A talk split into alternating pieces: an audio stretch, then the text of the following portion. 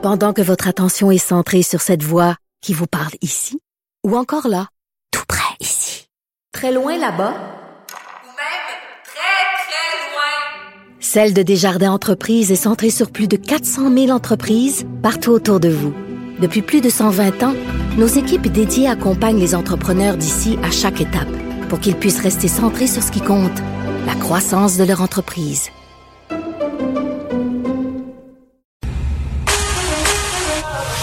Pour elle, une question sans réponse n'est pas une réponse. Geneviève Peterson. Cube Radio. Le ministre de la Justice, Simon Jolin Barrette, a déposé ce matin un projet de loi visant à interdire les thérapies de conversion. Il est avec nous, Monsieur Jolin Barrette. Bonjour. Bonjour. Écoutez, euh, juste pour qu'on se situe bien, là, parce que c'est peut-être pas évident pour tous, de quoi on parle euh, exactement quand on parle d'une thérapie de conversion? Ben, une thérapie de conversion, c'est lorsqu'on parle qu'une personne euh, suit une thérapie pour la faire changer d'orientation sexuelle. Donc, supposons que vous êtes homosexuel et que vous suivez une thérapie pour euh, devenir euh, euh, vous êtes homosexuel puis vous suivez une thérapie pour devenir hétérosexuel ou que euh, pour changer d'identité de genre ou d'expression de genre. Donc, au niveau de l'identité de genre, c'est de quelle façon on s'identifie, puis l'expression de genre, c'est de quelle façon est-ce qu'on on exprime son genre. Donc, ce genre de thérapie-là n'ont pas leur place au Québec et le projet de loi, ce qu'il vient à faire, c'est de protéger les personnes à l'encontre de ces thérapies-là qui, malheureusement, ont cours euh, parfois au Québec. Puis on va envoyer un message très clair pour dire que l'orientation sexuelle n'est pas un choix et les gens euh, ont le droit d'avoir leur identité de genre et leur expression de genre. Et c'est tout à votre honneur euh, de le faire comme gouvernement, Monsieur Jolin Barrette, mais je me dis, quand j'entends parler de ça, mon premier réflexe, c'est toujours de me dire, coudon, ces thérapies-là, on voit juste ça aux États-Unis, c'est un phénomène américain. Est-ce qu'il y en a tant que ça, des thérapies de conversion chez nous en sol québécois? Ben écoutez, c'est un phénomène qui est difficile à documenter parce que c'est pas publicisé. Hein. Mm. Mais l'an passé, il y a une étude qui est sortie là, euh, relativement, euh, ça s'appelait euh, Sexe au présent, c'est une enquête de 2019-2020 auprès de 7200 hommes. Mm. Et il y a 8% de ces hommes-là qui disaient qu'ils avaient été victimes de thérapie de conversion. Et aussi, euh, d'une façon globale, là, un homme sur cinq issu d'une minorité sexuelle a déjà été soumis à des efforts de coercition visant à changer son orientation sexuelle, son identité de genre ou son expression de genre.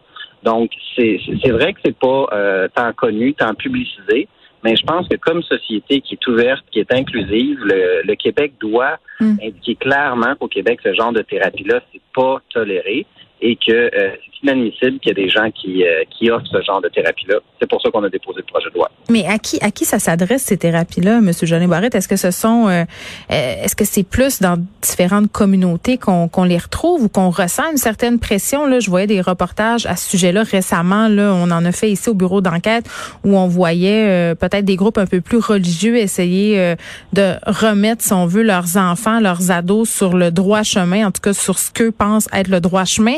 Qui qui elle vise ces thérapies-là? Ben écoutez, euh, je ne veux pas caractériser euh, de, de, de où ça vient. Pour moi, ce qui est important, c'est de dire que ça n'a pas sa place au Québec. Peu importe qui les offre, peu importe dans quel milieu c'est offert. Il y a une chose que je souhaite dire. Autant et surtout pour les personnes qui sont mineures, qui sont en quête de leur identité sexuelle, de leur orientation sexuelle. Puis parfois, on se pose des questions à l'adolescence. Et parfois, c'est pas facile non plus.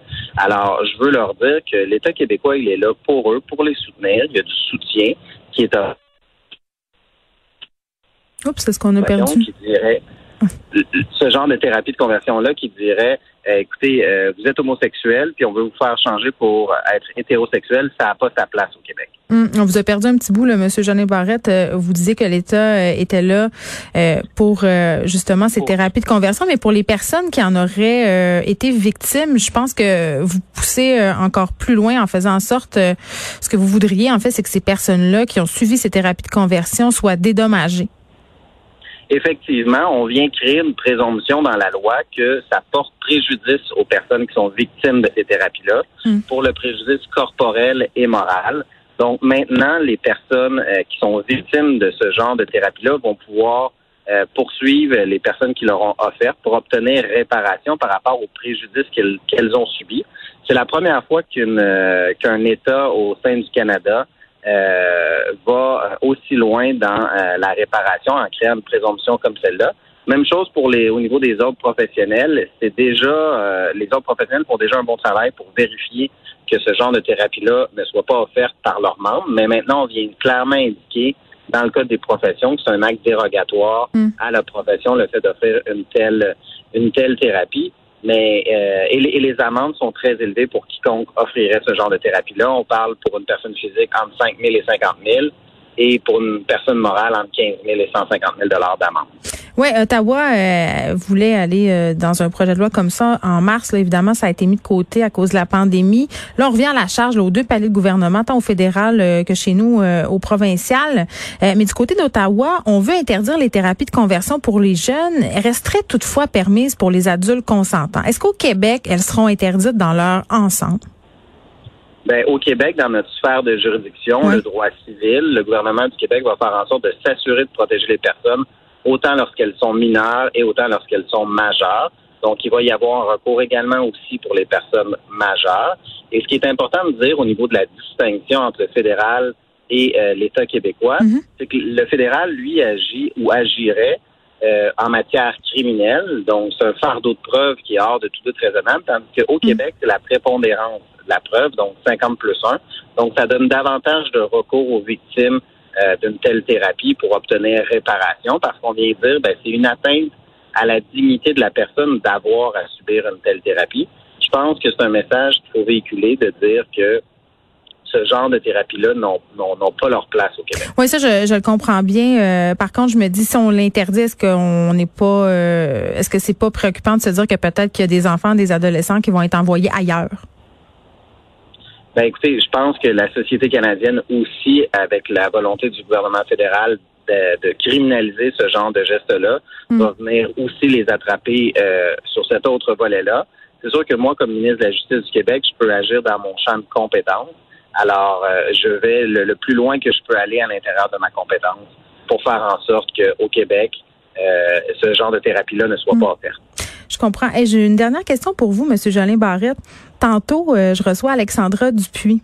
Alexandra Dupuis, c'est une étudiante de l'UQAM. Elle a mis sur pied une pétition pour que les victimes de violences sexuelles puissent savoir quelles sanctions les universités ou cégep ont été adoptées envers leurs agresseurs. Et elle souligne que dans la foulée du projet de loi 64, parce que l'Assemblée nationale en ce moment une réflexion sur les enjeux relatifs à l'accès à l'information, au euh, renseignement personnel, on pourrait considérer cette possibilité-là. Allez-vous y réfléchir? Ben moi, je suis très ouvert à cette proposition-là. On vient de terminer là, la, la- la semaine dernière les consultations sur le projet 64. Mais avant de retourner en études détaillées, je vais très certainement étudier la proposition parce que je pense que c'est une proposition qui est légitime.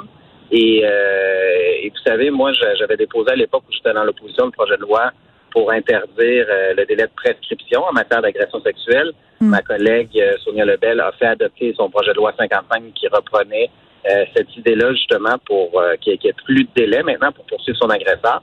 Alors, ça va dans, dans l'optique que nous avons d'accompagner les victimes d'agression sexuelle. Donc, euh, je vais très certainement euh, étudier cette idée-là, puis euh, si ça peut se matérialiser, euh, je vais le faire. Mais oui, puis vous me parliez de messages là, par rapport aux thérapies de conversion. Je pense que d'envoyer un message aussi par rapport au lieu d'enseignement et aux violences sexuelles, ça serait bien aussi. Oui, c'est quelque chose que je vais regarder très sérieusement. Simon Jolin Barrette, qui est ministre de la Justice, merci beaucoup. On se parlait de ce projet de loi qui vise à interdire les thérapies de conversion en sol québécois.